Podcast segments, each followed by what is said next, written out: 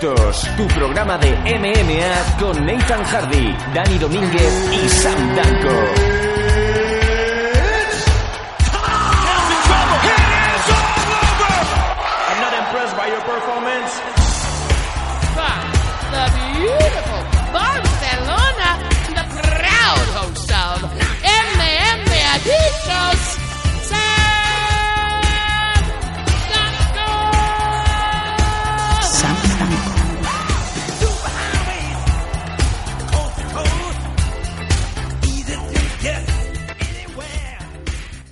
Bienvenidos todos una semana más a una nueva edición de MM Adicto, concretamente MM Adicto 183 y como podéis comprobar en esta ocasión solamente estoy yo porque mis compañeros, tanto Sam como Dani Domínguez, estaban en la noche de ayer en Leganés cubriendo ese gran evento que se realizó en la cubierta de Leganés entre eh, Fight Club Slam en- con el main event entre Enrique Marín, Wasabi y Ricardo Tirloni.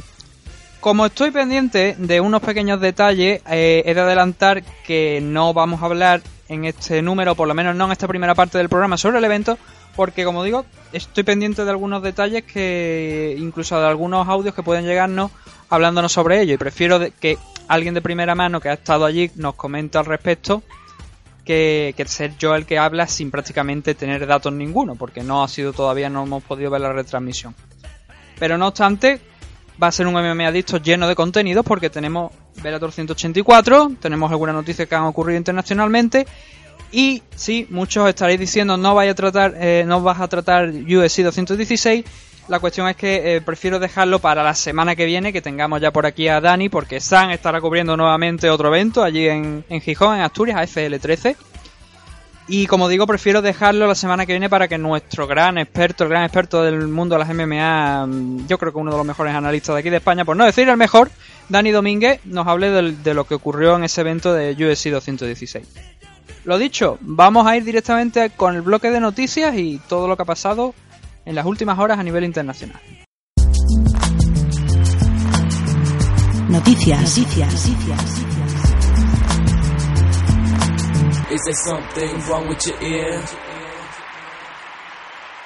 La primera de nuestras noticias llega de la mano de USC y es la confirmación oficial de la primera defensa del cinturón USC Featherweight en posesión de Matt Holloway, el hawaiano, que derrotó a José Aldo el pasado mes de junio en Brasil para proclamarse campeón de la división. El rival al que va a enfrentar va a ser Frankie Edgar y el evento elegido, por supuesto main event de la noche, será UFC 218 que se celebrará el próximo de- 2 de diciembre en el Little Caesars Arena de Detroit. Poco más sabemos al respecto, pero sí que podemos hablar un poco de los luchadores para, para ver lo que ha pasado, cómo, cómo hemos llegado a esta situación, ¿no? Matt Holloway, pues bueno, como ya he comentado, derrotó a Jose Aldo por Joe el pasado mes de junio, pero no solamente se queda ahí, ¿no? Que es un hecho, pues, el combate más importante de su carrera, vencido, y, y con el cinturón bajo el brazo, o alrededor de la cintura, si lo preferí, pero es también la ra- gran racha de victorias que llevaba desde que perdió contra Conor McGregor hace ya, estamos hablando de más de, de- sí, de más de cuatro años, ¿no? A partir de ese entonces, pues ha encadenado una grandísima racha de victorias, estamos hablando de cerca de, no, 11 victorias consecutivas, contra luchadores de la talla de Cass Swanson, Charles Oliveira, Jeremy Stephen, Ricardo Lama, Anthony Pettis, que fue contra el que ganó el cinturón interino Featherweight antes de enfrentarse contra Jose Aldo, por aquella inestabilidad que había en la división al no saber si Conor McGregor iba a enfrentarse, aunque Conor McGregor por aquel entonces en el que Anthony Pettis pues ya consigue, eh, perdón, eh, Holloway consigue el título interino, ya se, había, se, le, se le había dado la indicación obviamente de, de que se iba a retirar el- ese cinturón porque ya había vencido el Lightweight, UFC cumplió con su palabra. Y llegábamos al mes de junio donde noqueó una de las grandes imágenes de- del año a Jose Aldo.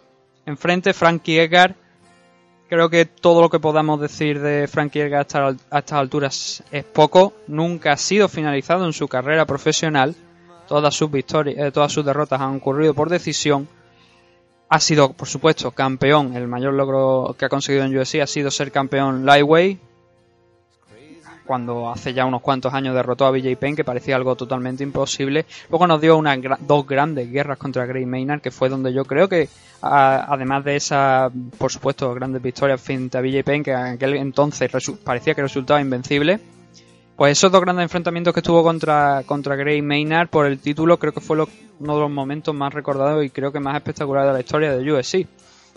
Luego perdió el título contra Benson Henderson y ya a partir de ahí bajó a la división Featherweight, que es a lo que, a lo que nos vamos a, ceñir ahora. Donde solamente ha perdido dos combates, los dos por el, por los títulos, uno en el- los dos contra Jose Aldo también, valga, valga el dato. Pero en, en la primera ocasión fue por el título Featherweight oficial y no por ese cinturón de plástico que fue el segundo enfrentamiento, el cinturón interino en UFC 200, do- yo- perdón, UFC 200, antes no había nada, amigo. El 9 de julio del año pasado, donde tuvimos a Enrique Wasabi Marín ¿no? Enfrentando enfrentándose y perdiendo por desgracia contra Sage Norca. Pero, eh, ¿cómo, hemos llegado, ¿cómo ha llegado Frankie Edgar a esta oportunidad por el título contra Matt Holloway? Pues bueno, enfrentándose a Jeremy, Jeremy Stephen, quizás no es una gran victoria, pero sí que Jeremy es un gran rival y un muy duro rival, pero sobre todo con esa parada, aunque fue el doctor el que lo detuvo, ¿no? Pero ese enfrentamiento que tuvo contra Jair Rodríguez, que fue un poco el que le abrió las puertas de una nueva oportunidad por el título. Más Holloway ahora mismo tampoco es que tuviera, ha vencido prácticamente a casi todo lo que tenía en la división. Necesitaban un rival nuevo. Frankie Edgar no se había enfrentado hasta él y creo que es una buena oportunidad la que le, le otorgan al de New Jersey de, de un nuevo enfrentamiento por el cinturón featherweight. Creo que no favorito Frankie Edgar, a pesar de, como digo, nunca ha sido finalizado, pero sí que lo hemos visto contra otros grandes strikers, como bien es Holloway y además mucho más dinámicos que otros. Eh, y no creo que tenga grandes posibilidades ni una etiqueta de favorito, por supuesto. Más Holloway lo hemos visto lo que ha venido haciendo últimamente, simplemente como un maldito animal. Noqueando a Jose Aldo, noqueando a Anthony Petty, que no son precisamente dos rivales que los veamos y digamos, "Ah, son, son dos nadie. No, Jose Aldo prácticamente hasta la fecha es el mejor featherweight de la historia y uno de los mejores luchadores de la historia también. Y Anthony Petty ha sido un luchador que ha tenido su, tiene ahora mismo más tiene más bajos que altos, pero sí que nos ha dejado su, su grande detalle a lo largo de su carrera. Como digo, enfrentamiento que tendrá lugar el 2 de diciembre en Detroit. Y ahí estaremos dentro de unos meses para informaros de cómo acaba esa noche con ese main event entre Matt Holloway y Frankie Edgar. La siguiente de nuestras noticias no nos va a alejar de la compañía de Dana White y de la WME, porque vamos a hablar del posible regreso de un luchador ya retirado a las filas de la compañía. Estamos hablando de Anthony Rumble Johnson, quien con 33 años y según su manager, Alias de la CID, estaría pensando en un regreso a la competición, concretamente a la división Heavyweight. Anthony Johnson se retiró el pasado abril en UFC 210 tras ser nuevamente derrotado por segunda vez y por segunda vez consecutiva también por el cinturón UFC Light Heavyweight. Desde entonces hemos sabido, no hemos sabido demasiado de Anthony Johnson, simplemente unas declaraciones de julio donde afirmaba que no estaba considerando un regreso. No sabemos los motivos por los que ahora podría ser, o sea, podría estar negociando esa posible vuelta a la competición, pero sí que hay un detalle importante que lo llevó a la retirada, que era su, su preocupación por el tema de las conmociones cerebrales, por los golpes recibidos y por otras diversas enfermedades cerebrales, ¿no? producidas por los golpes, como digo, y por, y por demás contusiones. Eso le llevó a pensar que a, y a declarar que él no quería pelear durante mucho tiempo y por eso en abril vimos como puso punto, teóricamente ahora, aparte a su carrera.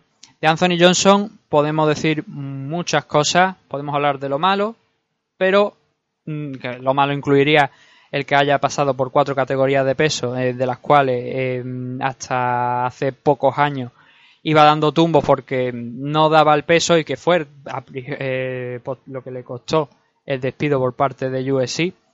Estuvo unos años vagando por, por algunas otras empresas de buen nivel, no vamos a decir que no. World Series of Fighting es una empresa bastante reconocida.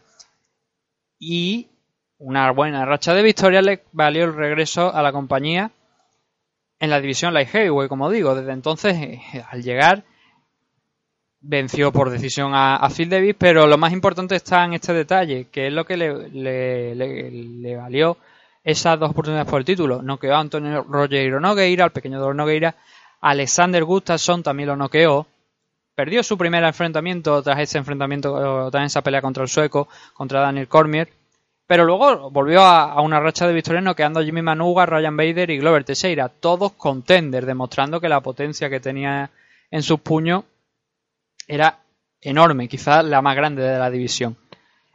Al regresar a la división heavyweight, creo que plantea el tema de pelear con, pues, con más tranquilidad, por decirlo de alguna manera, no tener que hacer cortes de peso, coger algunos dos o tres combates a lo mejor mm, que le puedan reportar una buena ganancia y poner el punto ya así final a su carrera. No, sabe- no tenemos más datos al respecto, lo único que tenemos es- son esas declaraciones, como digo, el pasado, en esta pasada semana, Ariel Helwani, Ariel, eh, me vetan por ser judío Helwani, en las que, como digo, el manager pues dijo que, que, que ya incluso afirmó que iba a reunirse con USC para ver si negociaba algo de cara pues a ese posible regreso.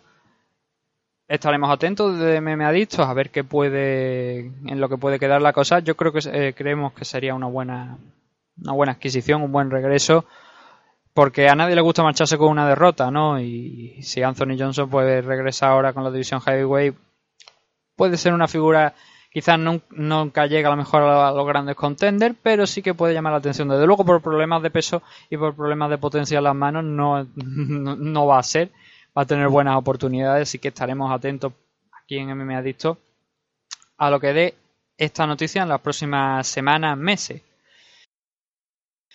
La última noticia de este bloque de hoy va a ir destinada a dar a conocer a una luchadora asiática, concretamente china, que lo está haciendo muy bien en la categoría de 115 libras y que es un nombre que queremos comentar aquí en MMA Adicto, aunque ya lo hemos comentado en otra ocasión, pero queremos recordarlo para que la gente ponga el foco un poco sobre ella y esté atento por si hay movimientos en las próximas fechas. Estamos hablando de Weili Zhang, como digo, 115 libras, y lo más destacable de Weili es que está noqueando a rivales, finalizándolo, tanto hasta el punto de que hemos llegado a la fecha actual en la que estamos en un 16-1 de récord, donde sus últimos 16 combates son victorias, por lo cual su primer combate profesional fue una derrota. Pero dentro de esas victorias tenemos 15 finalizaciones, solo una decisión, un combate que lleva a decisión, y una alta tasa de caos. Tanto que noqueó a Carla Benítez hace ya un bastante tiempo, no, no, no años, pero sí que un año puede, aproximadamente creo que puede hacer de ese caos, dejándonos totalmente impactados, porque sabemos que Carla Benítez no es fácil de noquear. Wei Lee tuvo un enfrentamiento esta semana contra, contra Bianca Sattelmeyer en Kunlun Fight MMA 15, que es la empresa en la que es campeona y en la que ha desarrollado la mayoría, la mayor parte, por no decir prácticamente toda su carrera, a excepción de algunos combates que ha tenido en Corea del Sur también, en la compañía TFC, pero el grueso de su carrera se ha celebrado, en- se ha disputado en Kunlun Fight. Nuevamente, una finalización por armbar a Bi- a- la ante la brasileña Bianca Sattelmeyer, defendiendo ese título de la división Strikeway. Simplemente con una pequeña nota decir que eh, este combate estuvo por encima de las 115 libras que debería celebrarse, estuvo por ciento, en 119 para que pudiera celebrarse por problemas de peso de, de la luchadora brasileña, pero finalmente se disputó y fue una nueva victoria para la luchadora china. Con el nivel que está mostrando, hasta el punto de que obviamente la luchadora número uno en el, en el gran país, en el país de las hijas de Mao, que diría mi compañero San, es de esperar que en próximas fechas o bien la veamos en compañías más importantes, mm, igual no en Estados Unidos, pero sí podría ser una rival interesante que podamos ver en Rising. No sé cómo en qué, hasta qué punto podrían negociar una salida de de Zhang.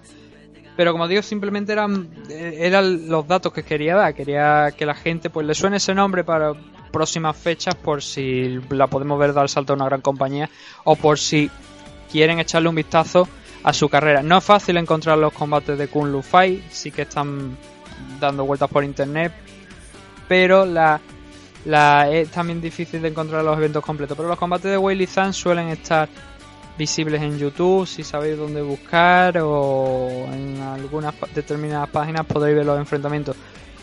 Y desde luego merece muchísimo la pena porque es una de las grandes figuras ahora mismo en China que no tiene el foco a lo mejor que debería por el tema de pelear en la compañía en la que está peleando, ser de la nacionalidad que es y no ser un mercado tan amplio quizás como puede ser si peleara en Estados Unidos o peleara en Japón. Pero el nombre de Willy Zhang está llamado a pegar muy duro en próximas fechas. Y ya se te ocurren se me ocurren cosas no como a lo mejor por qué no un enfrentamiento entre ella y Angela Lee no aunque Angela Lee sabemos que está por encima de la 115 tranquilamente pero por qué no podríamos ver un enfrentamiento entre ambas para ver quién es la número uno a nivel asiático no de realmente. Lo dicho Zhang, un nombre que desde aquí de- desde MMA Adicto recomendamos a todos los oyentes y a todos los seguidores del mundo de las MMA que estén atentos porque en un futuro podría triunfar y no luego no digáis que no lo advertimos. Ahora vamos a hacer un pequeño corte, simplemente unos minutos, bueno, ni unos minutos, 30 segundos, un minuto. Y cuando regresemos vamos a ver si tenemos desde el otro lado una conexión con Sandanko, aunque no sea de viva voz, pero sí en un pequeño audio contándonos sus sensaciones sobre ese Fight Club Slam que tuvo ayer lugar en Leganés. Y hablaremos también un poco de Rising, el próximo evento que se va a celebrar de Rising en la semana que viene con Irene Cabello entre, eh, eh, en la CAR. Y Velador 184 con Dudu Dantas y Caldwell que tuvo lugar ayer por el cinturón Bantamweight de, de Bellator. Lo dicho, volvemos en unos segundos aquí en MMA Adicto.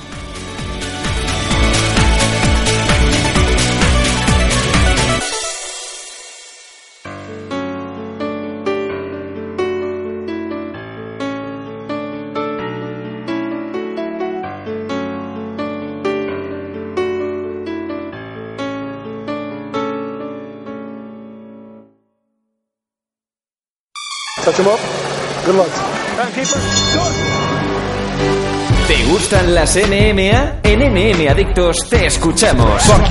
Queremos muchas preguntas, preguntarnos chorradas también, da igual. Escríbenos en nmadictos.gmail.com o bien en nuestras redes sociales, arroba nmadictos.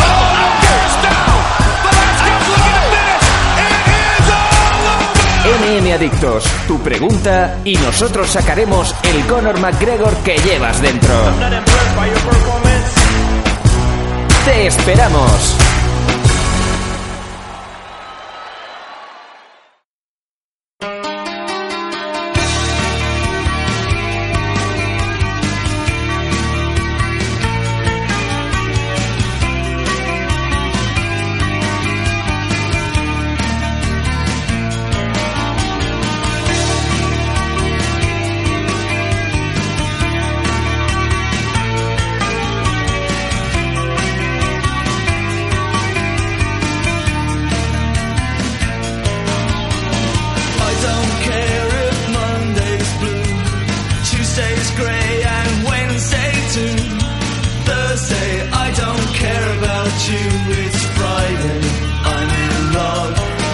Estamos de regreso en MMA Adicto 183. MMA Adicto, vuestro programa favorito del mundo de las MMA y el más longevo de habla hispana. Claro que sí, llevamos ya más de 8 años. Aunque yo siga sentado aquí comentando mientras otros, los cabrones, pues bueno, están en, su sitio viviendo la vida, ¿no? Seven Foot Inchy Stick. Podéis encontrarnos en las siguientes redes sociales: a través de Facebook, MMA Adicto, arroba mmadicto en Twitter, mmadicto guion bajo podcast en Instagram, que también tenemos, aunque no lo usemos demasiado. Diréis que es muy raro, pero es que todavía no hemos logrado de que, ese, que esta persona que tiene arroba mmadicto registrado lo largue, con lo cual tenemos que jodernos y es mmadicto arroba podcast. También por correo electrónico podéis contactar con nosotros, enviarnos vuestras preguntas, vuestras dudas, amenazas de muerte, declaraciones de independencia si queréis. También, ¿por qué no? mmadicto.gmail.com y por supuesto, importante, a través de las plataformas de audio, donde principalmente creo que es donde deberéis hacer el subscribe, porque así os llega directamente al feed. En iBox, en iTunes, en Spreaker, en Spratcher, en Terry Pratchett, Margaret Thatcher, en el Brexit y en la independencia de Oriol Junquera. Simplemente tenéis que poner MM Adicto y ahí estaremos todos desde, no voy a decir desde el primero, pues no vamos a mentir, porque no es desde el primero hasta el último programa, sino desde el 130 aproximadamente, desde que nosotros sí que nos independizamos de aquella página donde estábamos. Aleluya, Dios bendiga América. Pero como digo, simplemente me adictos en Google también y ya aparecerán todas las redes sociales y ahí podéis encontrarnos.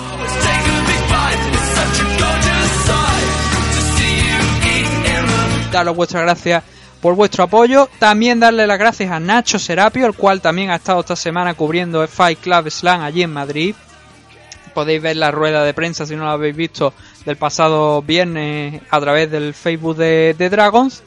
Y también recordaros que tenemos ese Hall of Fame abierto, Hall of Fame 2017, con el apoyo precisamente de Dragons, que podéis seguir votando en la página de Facebook de MM Adicto. Simplemente tenéis que colocar vuestros tres favoritos, vuestros tres nombres ideales, de arriba abajo, por supuesto, el primero por más importancia que queréis, consideráis que debería ser el primer, eh, eh, iba a decir inducido, introducido, abducido, como George St. Pierre con los claro que sí.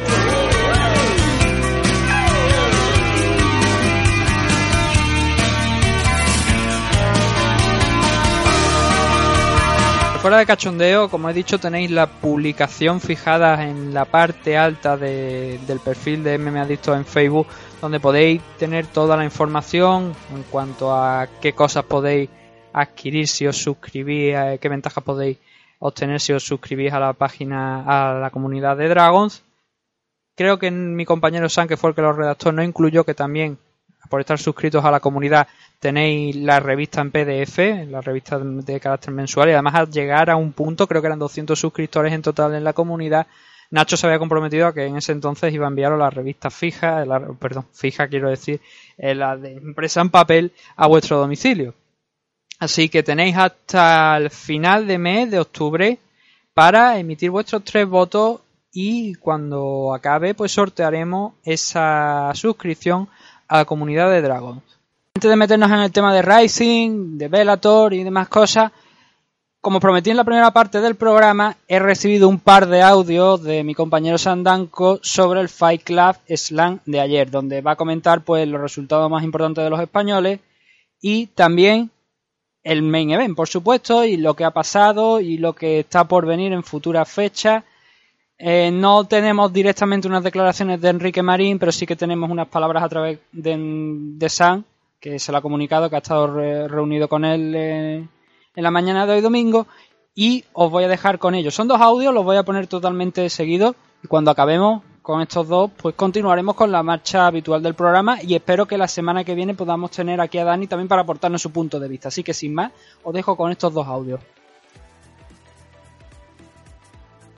Hola, ¿qué tal, Nathan? Hola, ¿qué tal, espectadores y oyentes de Meme Adictos? Eh, voy a haceros una, una crónica muy rápida del evento de ayer, el Fight Club Slam, que se celebró en la nueva cubierta de Leganés, en Madrid, y en donde tuvimos eh, nueve combates, nueve de diez, porque, mm, bueno, si habéis estado siguiendo un poco las redes sociales de Meme Adictos, veréis que el combate de Juanma Suárez se cayó por última hora, ya que su rival eh, a- bueno, en resumen, se presentó, no se presentó, se, dio el caso de que en el último pesaje estaba 10 kilos por encima del peso pactado. Este combate estaba pactado a 77 kilos, por lo visto su rival, eh, Luis Jorge Dutra Jr., se presentó con 2 kilos y pico por encima, por lo cual no se le dejó, no se le, no se dio por bueno. Y vino con un peso, con un corte malísimo, vino, según palabras de, de promotores que estuvieron en el pesaje, pues eh, un, un corte que daba bastante miedo. El luchador no estaba en condiciones y se le mandó directamente al hospital para la prueba de rehidratación y sobre todo pues para estabilizar un cuerpo que estaba bastante afectado. Se pactó que al día siguiente la pelea podía hacerse en 85 kilos, pero visto el problema que tuvo Dutra Jr., eh, se decidió cancelar finalmente este combate porque no solamente estaba, no estaba en condiciones para pelear, sino que vino con dos kilos extra de esos 85 pactados. Una pena, desde luego, para, para los espectadores que querían ver a Juan Suárez, ya que realmente es uno de los mejores en España y había muchas ganas de verlo en Madrid. Sobre la cara en sí era 50% K1, 50% MMA y estábamos eh, tanto Dani Domínguez como yo en la mesa de comentaristas para internacional, teníamos que hacerlo en idioma inglés. Y la verdad es que estuvo muy bien, sobre todo los combates de K1 fueron muy divertidos. Eh, hubo caos, caos considerables, como el caos que Eddie Ruiz, eh, la sombra, propinó a Sami, el tailandés. Y en donde también tuvimos eh, un combate muy divertido, muy dinámico, muy, muy eléctrico entre Antonio Orden, el madrileño, que ganó a Jamie Whelan, el considerado segundo de su categoría en Inglaterra. En cuanto al main event, era el combate entre el, el congoleño Nayanesh y Pech Tanon, el, el alumno aventajado de Boacao, en donde finalizó con un nulo. Ambos luchadores mm, tuvieron muchísimo control, eh, se dejaron la piel y era un combate muy igualado. Ya se sabe que en K1 los nulos o los draw están a la orden del día. En cuanto a MMA, pues eh, la verdad es que fue bastante triste para los aficionados españoles, ya que, aparte de la mencionada baja de Juanma Suárez de última hora, el, eh, el local boy, eh, Jesús Montero, perdió por guillotina contra Simon de Oliveira, el brasileño que, como sabéis, era un late replacement, era una baja, era una alta de última hora, ya que Miguel Aro Santa Muerte no, no pudo disputar el combate. Jesús Montero llevaba las de ganar, incluso llegó a tenerlo muy cerca, con- conectó un golpe en los primeros segundos del combate, eh, pero el brasileño se zafó y en un lance en donde estaban ambos luchadores en el suelo, Jesús se levantó quizá más confiado de la cuenta muy rápidamente y lo cazó ahí, le metió una guillotina y ya está ahí el combate. Y en el momento de quizás el problema grande, pues, si podemos decirlo así, fue la derrota de Wasabi. Wasabi que venía con quizá la lección aprendida, porque siempre se le ha dicho que Wasabi em, no tenía potencia de pegada y, sin embargo, durante todo el primer asalto conectaba una y otra vez, mano tras mano, buenas combinaciones que tenían a Tirloni pues a puntito de caer. De hecho, tenía la cara totalmente roja y la nariz estaba rota para dar buena, buena cuenta de ello. Sin embargo, en un lance en donde, para que os hagáis una idea, ambos luchadores lanzan manos en el medio del ring, el brasileño Tirloni esquivó a, a Wasabi y en la posición ya del esquive conectó un durísimo gancho de derecha que hizo que, que Wasabi pues besara la lona y es una derrota que duele. Realmente los espectadores que ayer se dieron cita en el- la nueva cubierta de Leganés lo pasaron mal porque sus chicos, Jesús Montero y Wasabi, perdieron. Y veremos qué, qué hay en el futuro. Sobre el evento en sí, tuvo una hora de retraso. Hay gente que he visto que ponía en redes sociales que eran tres horas de retraso. Está para la gente que quizá no, no sabe leer, ya que el evento eh, de 6 a 8 era la actuación del DJ. Para ellos eh, el evento empezaba a las 6. De hecho, a las 6 era eh, apertura de, apertura de puertas.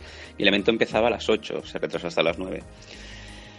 Y alguna que otra, algún que otro detallito de organización, pero hay que entender que es el primer evento que se monta de, de este calibre en, en Madrid. Y poco más que decir. Realmente eh, se intentó hacer lo mejor posible. Eh, la calidad de las luchas fueron buenas. Y bueno, veremos a ver, porque por lo visto Fight Club Slam quiere hacer eventos en Madrid cada dos meses, combinando estilos de deportes de contacto. En este primero ha sido K1 y MMA. Por lo visto en el siguiente creo que se quiere volver a, a tocar el tema K1 o ya ir a Muay Thai y también alternar con boxeo. Así que es una alternativa muy, muy viable y muy interesante para la gente de Madrid. Nada más que decir. Ha sido un placer poder eh, ser parte de la, organización, de la organización en el equipo de, de producción de, de Fight Club Slam junto con Dani. Y bueno, te devuelvo la conexión mm, para que sigas un poquito el análisis y un saludo para toda la gente de MM Adictos. Hemos podido hablar unos minutos con Enrique, fuera de micro obviamente, porque es una derrota dolorosa. Sin embargo, eh, Enrique estaba muy esperanzado. Toda la gente que pudo ver ayer la evolución de, ese combate estelar entre Enrique y Ricardo Tirloni vio a un Enrique muy agresivo, usando las manos con mucha fuerza. Y claro, hubo un momento clave en donde mm, estaba reculando Ricardo Tirloni, mucha gente especialista que, sigue de lejos el recorrido del brasileño. Em, comentaron, comentaron a Enrique que es la primera vez en toda su carrera deportiva que ven a Tirloni reculando. Él es un atleta que está acostumbrado a ir hacia adelante. Sus combates con Benson Henderson o, o Will Brooks eh, bien lo definen. Y efectivamente era lo que Enrique estaba, estaba intentando. Mucha gente también eh, nos ha comentado Enrique que le preguntaba que por qué no había ido al suelo, por qué no lo había llevado al suelo, y Enrique nos eh, estaba comentando que, claro, él quería verlo un poco más blando, si podemos entrecomillarlo, y obviamente una de esas manos que conectó Tirloni, creemos que fue una uppercut, hizo que Enrique re- eh, reculara un poco y a ojos de, nuestra mesa de comentaristas pues dio la sensación de que fue hacia adelante para intentar pues eh, entrar en esa guerra. Enrique nos lo ha desmentido, dice que no fue hacia adelante. Mm, obviamente Tirloni vio sangre y fue a, a por él. Sin, em- eh, sin embargo, Enrique nos eh, comentaba que él solamente se posicionó y cuando intentó hacer ese 1-2 para mantenerlo a distancia, para separar a Tirloni, para que dejara de seguir atacando, esa cosa llevó a ese intercambio de golpes y tras una esquiva conectó ese crochet de derecha, ese hook que mandó a, Enrique a la lona. Un Enrique que obviamente pues ahora mismo tiene que volver a, situarse, volver a pensar. Es muy posible que Enrique no pelee hasta principios de 2018. No se ve con... Bueno, habría que mirarlo. No se ve ahora mismo peleando más allá de, de finales de año. Y lo que está seguro es que va a volver con mucha más fuerza. Ella, de hecho, ha dicho su idea, lo cual sería un money match, sería una revancha contra Ricardo. Una vez más, no sabemos si en Madrid, si en San Sebastián, si en Canarias, contra Ricardo Tirloni, un segundo combate que desde luego levantaría al más, al más escéptico. Así que este es el comentario sobre la pelea de, de Enrique, una vez hemos podido hablar con él para MMA Adictos.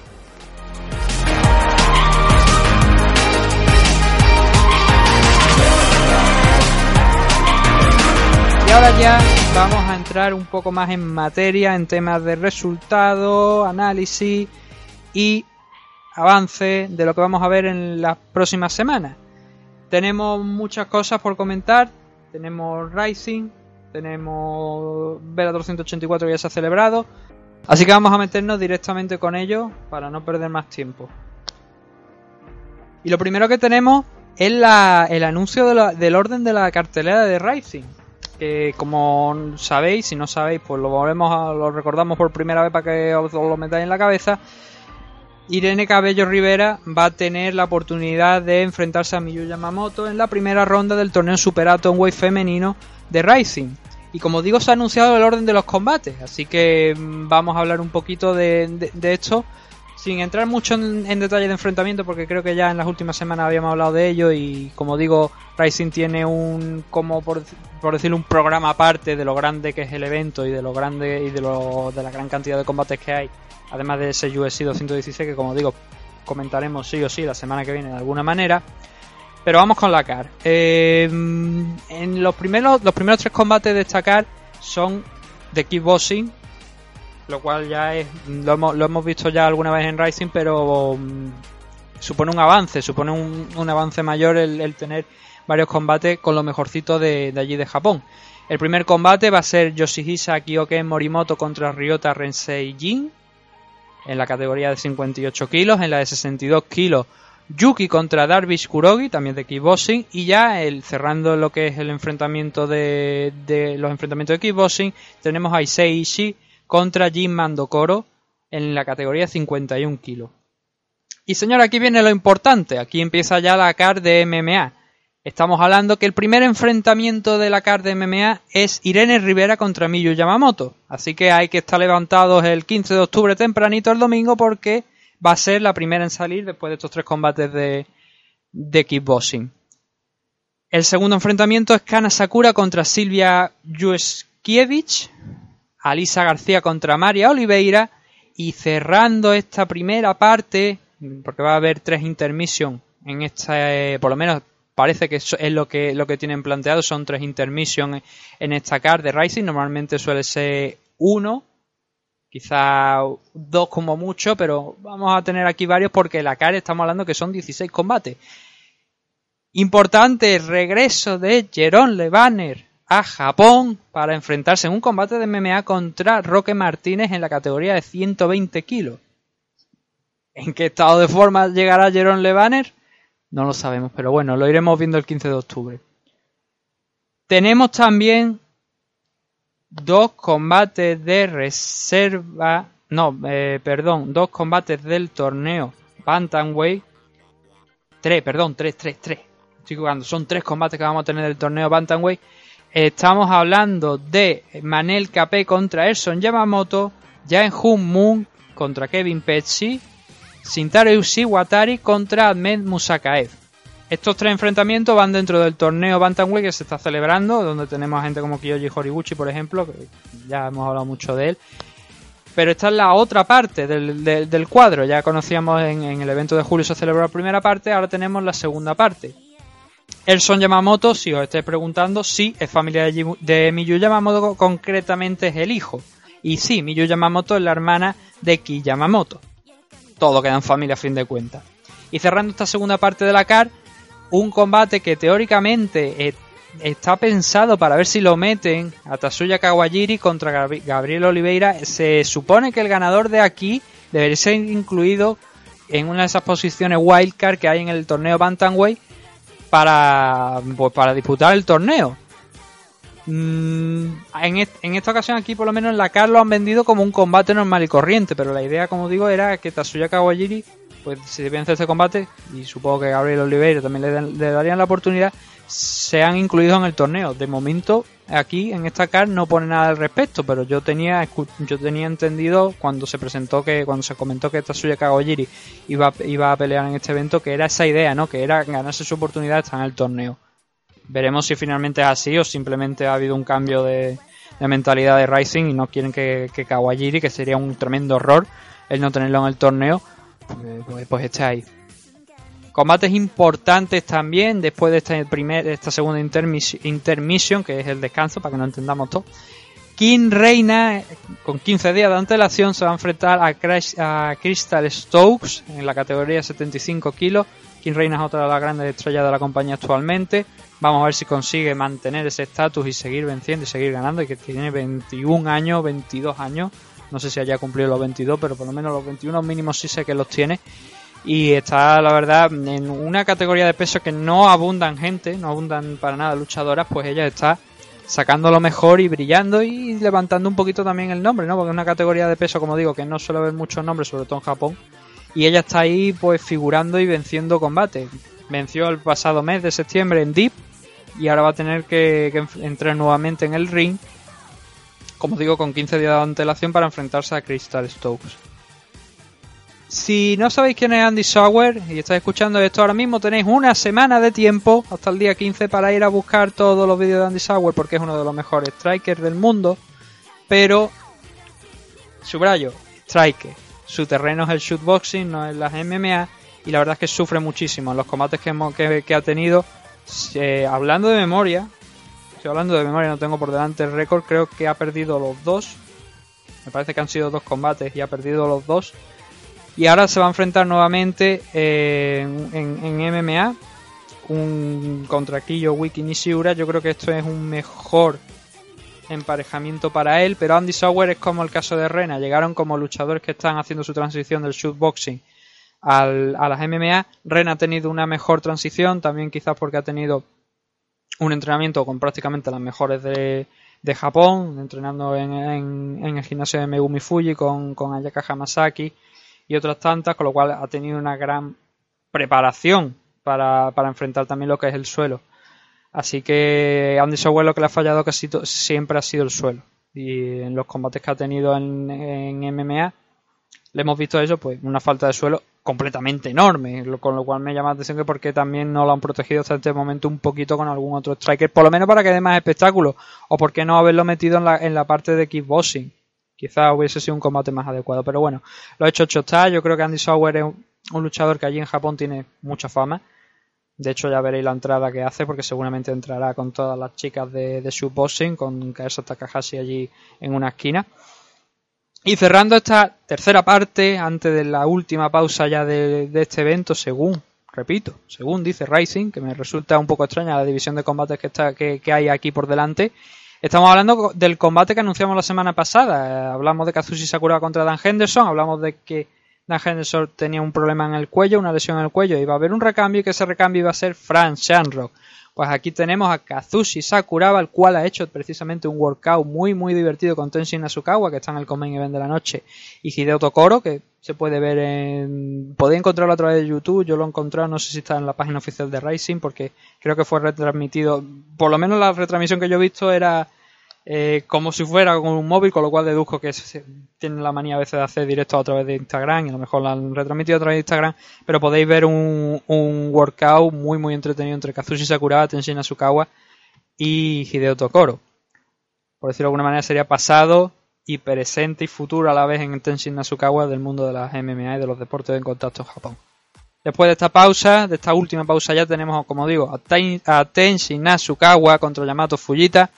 Tenshin no está en el torneo Bantamweight y eh, lo tiene, quieren mantener por su parte. Además, en el torneo Bantamweight auténticos tiburones y Tenshin es muy joven y su experiencia en MMA se resume a lo que ha hecho en Rising. Eh, él domina el kickboxing, de hecho es campeón múltiple y hay un caos muy muy grande que ocupa todos los highlights casi siempre que hablan de Tenshin Nasukawa sale con una spinning back kick que impacta directamente en la cara del rival. Y como digo, Tenshin Nasukawa es el futuro de las MMA. Yo me atrevería a decir que no es incluso de, Japón, yo diría que es a, a nivel global, por el estilo que tiene, por el porque es dinámico y, y porque es entretenido de ver. En un mundo de las MMA actualmente donde muchas veces importan más los resultados que el espectáculo, Rising se mueve en esa parte. Y ha sabido juntar a gente que lo da todo sobre la jaula, aunque a veces pierdan. En el caso de Tenshin, perdón, en el encima del ring, porque Rising es en un ring. En el caso de Tenshin Asukawa no tiene ninguna derrota. En los, eh, también hablando de memoria, creo que son cuatro combates, me parece, profesionales de MMA que ha tenido hasta la fecha. Si no son cuatro, son tres. Pero los ha ganado completamente todo. Eh, valga un por lo- para muestra, como se suele decir, un botón, ¿no? Cuando el año pasado, que fue su debut, el día 29 de diciembre, ya estuvo pidiendo automáticamente un combate para el 31 y se lo concedieron. Había que buscar un rival de última hora que supongo que estaría todo preparado, ¿no? Estaría mm, listo por si acaso se daba la, la, victoria de Tenshin. Y se enfrentó en dos días a dos rivales distintos en MMA y los dos combates salió ganador.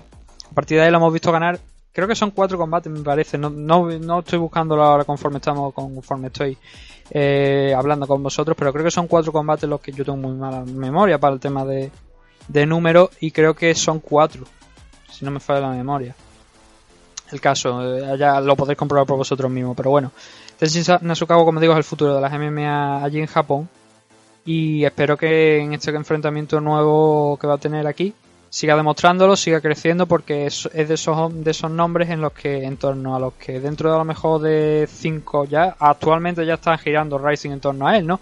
Pero dentro de 5 o 10 años podamos tener una compañía sólida que haya crecido, que haya traído grandes nombres y que uno de ellos en la parte alta, por no decirlo más arriba de la división, sea Tenshin Nasukawa.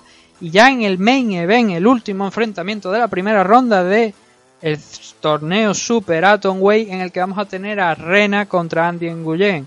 Andy Nguyen ya hemos hablado de ella en los últimos programas y de Rena yo creo que está todo dicho. Es la mejor striker de Japón actualmente. Eh, varias veces campeona de la S-Cup, que es la copa de, de Boxing. Debutó en MMA, no conoce la derrota. Y como ya dijimos en los últimos programas, el cuadro teóricamente de este torneo está diseñado para que en segunda ronda Rena se enfrentara contra Miyu Yamamoto en el caso de que las dos vencieran porque ya se ha enfrentado la primera ya la primera pelea profesional de Miyu Yamamoto fue contra Rena en el mundo de las MMA hay que decir que esta, esta mujer es wrestler ha sido campeona del mundo además de, de wrestling en su categoría de peso no de pro wrestling de, de wrestling lucha grecorromana la que podemos ver en los Juegos Olímpicos y la idea yo creo de Rising es que tuvieran ese segundo enfrentamiento, ¿no? Para ella construyendo una clara rivalidad. Ahora bien, Andy Nguyen no es precisamente una cualquiera. Eh, también Miyu lo, sabe. Es una rival muy muy buena, con mucho nivel, que va a poner y va a sacar lo mejor de Rena y creo que este es el combate más importante de los que ha tenido hasta la fecha. Por eso me alegra mucho que, sea main event, que sea el combate con el que cierra y que se habla, porque muchas veces dicen, no, es que combate femenino normalmente no cierra la velada, no, es que Rising no tiene prácticamente nada. Pues bueno, ya estáis viendo que los dos luchadores principales de Rising, que son Tenshin Asukawa y Rena, son muy jóvenes, están ganando, no paran de ganar.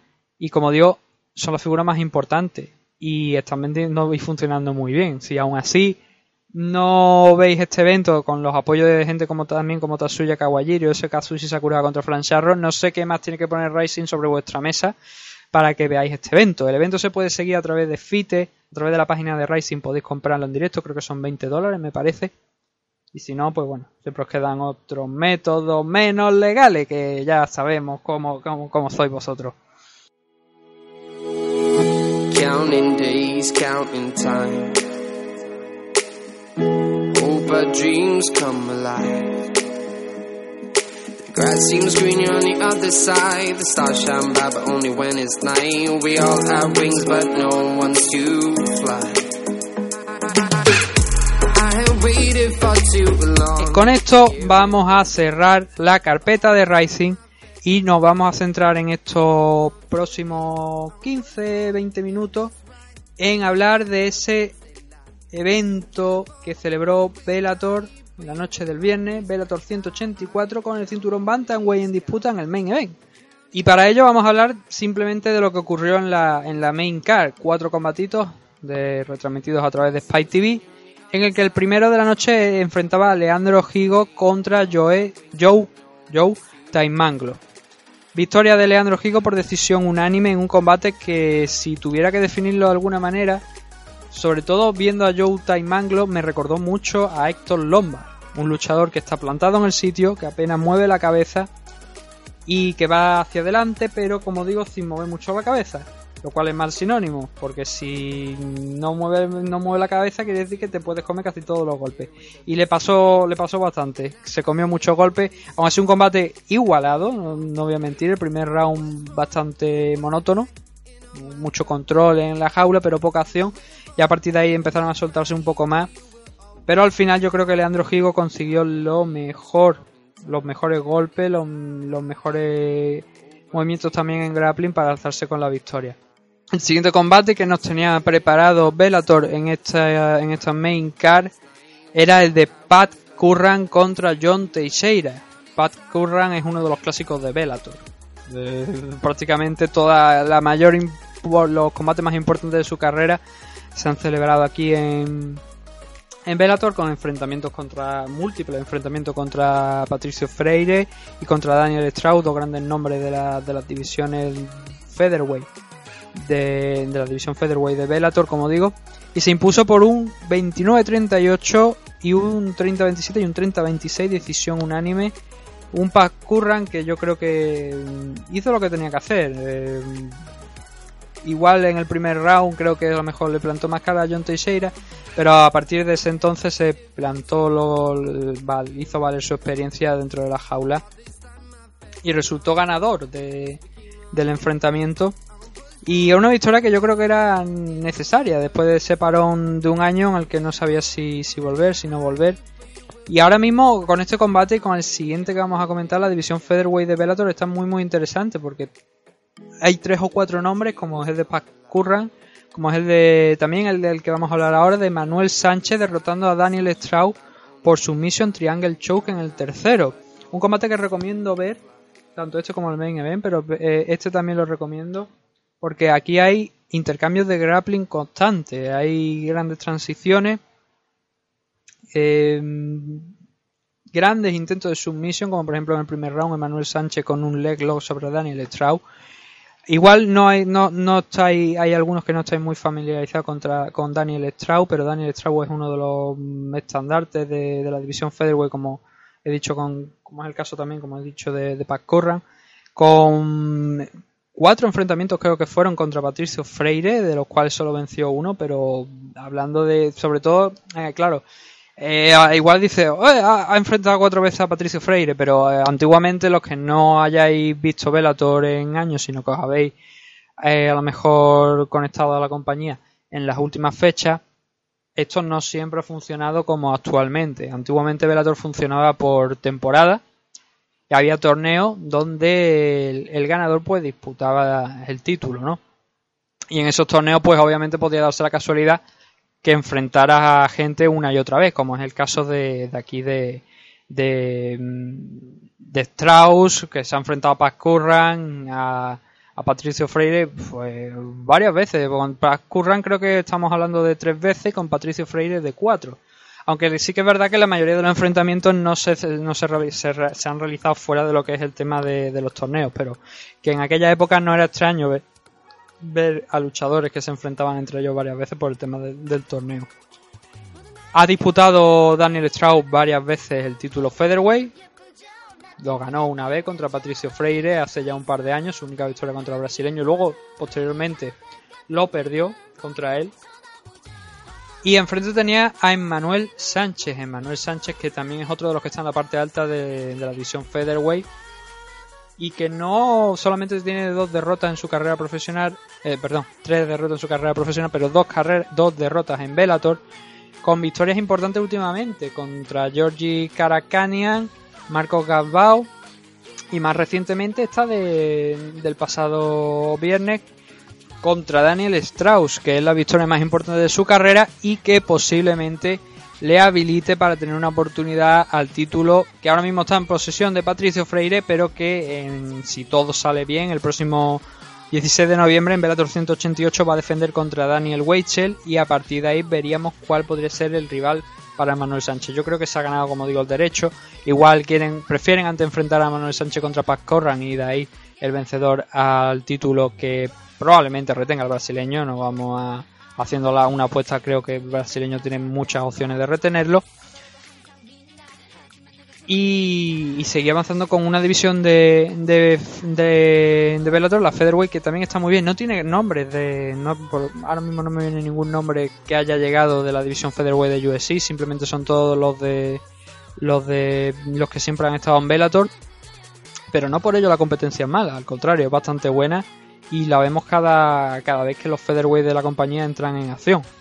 En el main event teníamos ya la disputa del título Bantamweight entre Eduardo Dantas y Darion Caldwell. Eh, un combate que se resolvió a los puntos con un doble 48-47 y un 50-45 a favor de Darion Caldwell. Ah, podemos hablar un poco de este, de este combate ya más en profundidad al ser el main event, pero tampoco vamos a entendernos mucho. Pero la puntuación los jueces un doble 48-47, un 50-45, yo tengo un 49-46. En cualquier caso, creo que eh, Darion Caldwell fue justo vencedor del enfrentamiento.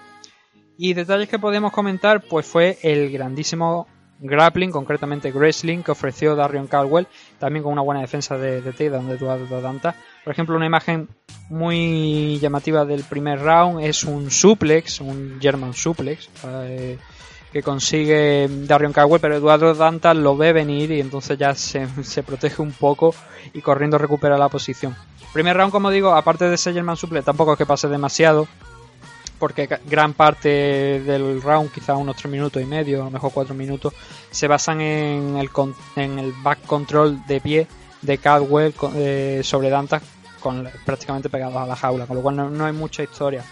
En el segundo round, creo que en ese también se lo he dado a, a Caldwell.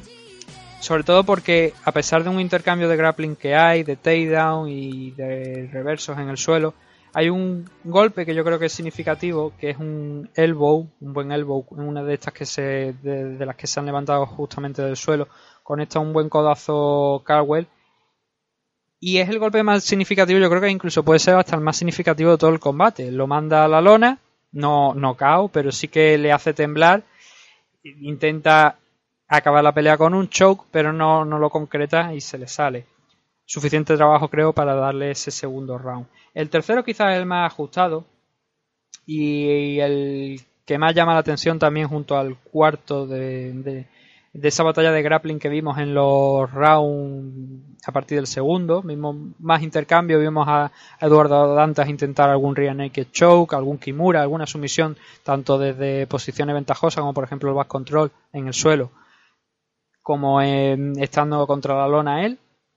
Y ese round, ese tercer round, creo que a pesar de lo justo, yo creo que mm, Dantas se le puede otorgar a Dantas por, el- por los intentos de sumisión y por porque básicamente presentó una ofensiva mayor porque intentar sumisiones es, in- es intentar hacer algo. No sé, no- muchas veces no se valoran tanto como los golpes, pero intentarlas yo creo que ya es algo que debería ir dentro de, eh, agre- de, de la primera categoría de, los de las normas de, de puntuación de un juez. Hablábamos de golpes significativos y grappling significativo, pues yo creo que los intentos de sumisión, aunque no se concreten y no finalicen la pelea, también deberían entrar en esta categoría. Creo que ese tercer y cuarto round son una muestra de ello. Aunque a pesar del el cuarto round dudo bastante y se lo podría haber dado tanto a Caldwell como, como a Danta. Yo en esta ocasión se lo di a Caldwell por, por lo mismo que digo, porque quizás hizo más daño y también lanzó unos cuantos codazos que a Lotito Ortiz que yo creo que le hicieron merecedor. Y el quinto round también para, para Caldwell, con lo que tendríamos un 49-46 a favor de, de Caldwell y concretaría, o sea, y sería similar a los otorgados por los jueces. Eh, con esto, Darion Caldwell se proclama campeón de la división Bantamweight de, de Bellator con solo una derrota en su, en su registro. Hablamos de un luchador de, gracias a esta victoria del viernes, se encuentra en un 11-1 de récord. Su única derrota fue contra Joe Time Maclo, que lo teníamos en esta carta también, como ya hemos escuchado. Y la vengó, con lo cual ya encontró vía libre. El- la división yo- de Bellator yo creo que necesita quizás algún que otro contender más. Pero Caldwell dio una buena guerra y seguramente no creo que haya nada que, que no nos haga indicar que a lo mejor Dudu, que Eduardo Dantas podría tener una oportunidad y una revancha por el cinturón. Quizás la, no, es la, no es la categoría más débil de peso de, de Bellator, pero sí es la que menos nombres importantes tiene. Y eh, igual habría que intentar hacer alguna firma al respecto o bien que uno de estos campeones como Caldwell pues tenga un reinado duradero, un luchador estadounidense con esa, esa capacidad de wrestling que vimos a lo largo de todo el combate podría ayudar también mucho a darle un poquito de solidez a esa, a esa división de, de Bellator que como digo pues no es la, de las más fuertes, ¿no? Posterior a esto, cerrando ya esta carta, tenemos Bellator 185, que este evento sí que es muy, muy, muy importante y que es muy recomendado porque en el main event van a estar Yegar Musashi contra Alexander Selemenko. Semei, Selemenko, Chemale. El ruso, vaya, que pelea, no se sabe cuándo pelea porque básicamente tuvo un problema de dopaje y nadie sabe dónde estaba metido este hombre. Supongo debajo de las piedras, pero bueno, ha salido. Y también un nombre muy, muy importante, la división Light Heavyweight, uno de los mejores luchadores que tiene Bellator ahora mismo y más espectaculares, Liam McGeary enfrentándose a Bubba McDaniel. Además, Brennan Ward, David Rickles y luego ya bastantes luchadores que no son muy conocidos para el gran público y tampoco, mentir, tampoco para mí, pero que no por ello pueden tener por qué ser aburridos. Eh, también el debut de la, bueno, un combate de la división Flyweight que ahora también va a añadir UFC porque ja ja ja entre Heather Hardy y Christina Williams. Y todo eso lo tendremos el 20 de octubre, en cuestión de dos semanas. Este mes de octubre va a ser una auténtica locura. Tenemos Rising, tenemos BA 285, tenemos UFC 216 que se celebró ayer. Y más cosas que están por venir. Pero nosotros vamos a ir desplegando las velas del barco de los elfos para despedirnos ya en este Meme Adictos 183 más corto de lo normal. Pero necesario para que toda la gente, para que tengáis vuestra dosis semanal.「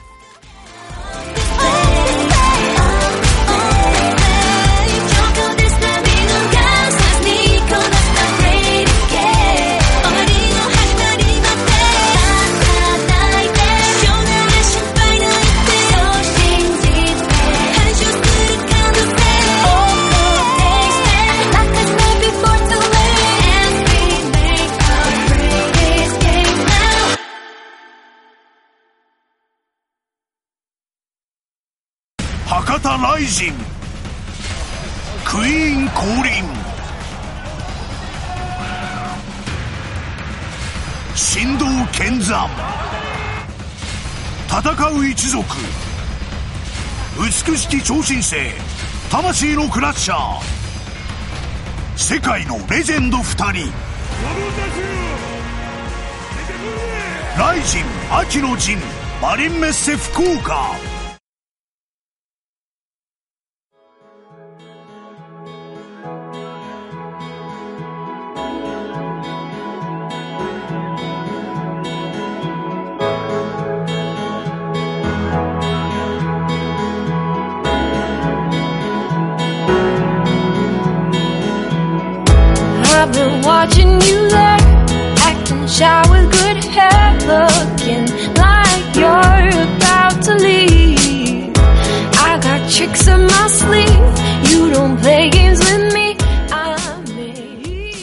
Pues ya vamos despidiéndonos de esta edición de MM Adicto, una edición un poquito más rápida que las últimas semanas, ni dos horas y media, yo creo que no vamos a llegar ni a la hora aproximadamente de programa. Pero como no había nadie y queríamos que esto siga hacia adelante, pues he dicho, bueno, vamos a coger un poquito el, el programa, aunque haya, sea- haya resultado algo de peor calidad, porque obviamente cuando nada más que hay una persona, pues las cosas resultan de peor calidad, para que no vamos a engañar. Pero bueno, espero que os lo hayáis pasado bien, que os hayáis entretenido, que os hayáis quedado con algunas notas del programa. Y agradeceros nuevamente pues el estar ahí cada semana, escuchándonos en tanto en iVoox como en las otras plataformas y vuestro apoyo y vuestra interacción con nosotros, que desearíamos que fuera más, que no nos comemos a nadie y que, y que estamos ahí para lo que queráis. Lo dicho, la semana que viene esperamos poder contar con Dani hablando de UFC 216. Si no, nos la apañaríamos o pausaríamos el programa para la semana siguiente o dividiríamos, porque el del evento de Rising creo que hay que comentarlo, pero honestamente no creo que lo comentemos la semana que viene. Aparte porque, como digo, quiero aplazar este UFC 216, el evento de Rising la mañana del domingo. El programa suele solemos reunirnos para grabarlo el domingo, con lo cual no tendríamos visto el evento o por lo menos nos tendríamos visto lo suficientemente completo como para dar un comentario eh, adecuado. Sí que hablaríamos a lo mejor del, resultado de Irene Cabello, pero bueno, lo iremos viendo con el paso de la semana y ya iríamos viendo cómo, cómo, cómo podemos solucionarlo. Nuevamente gracias a todos, porque sois los que movéis realmente memeaditos, si vosotros no nos escucharais no estaríamos aquí. Y os emplazo, como digo, a la semana que viene. Así que nos vemos en siete días.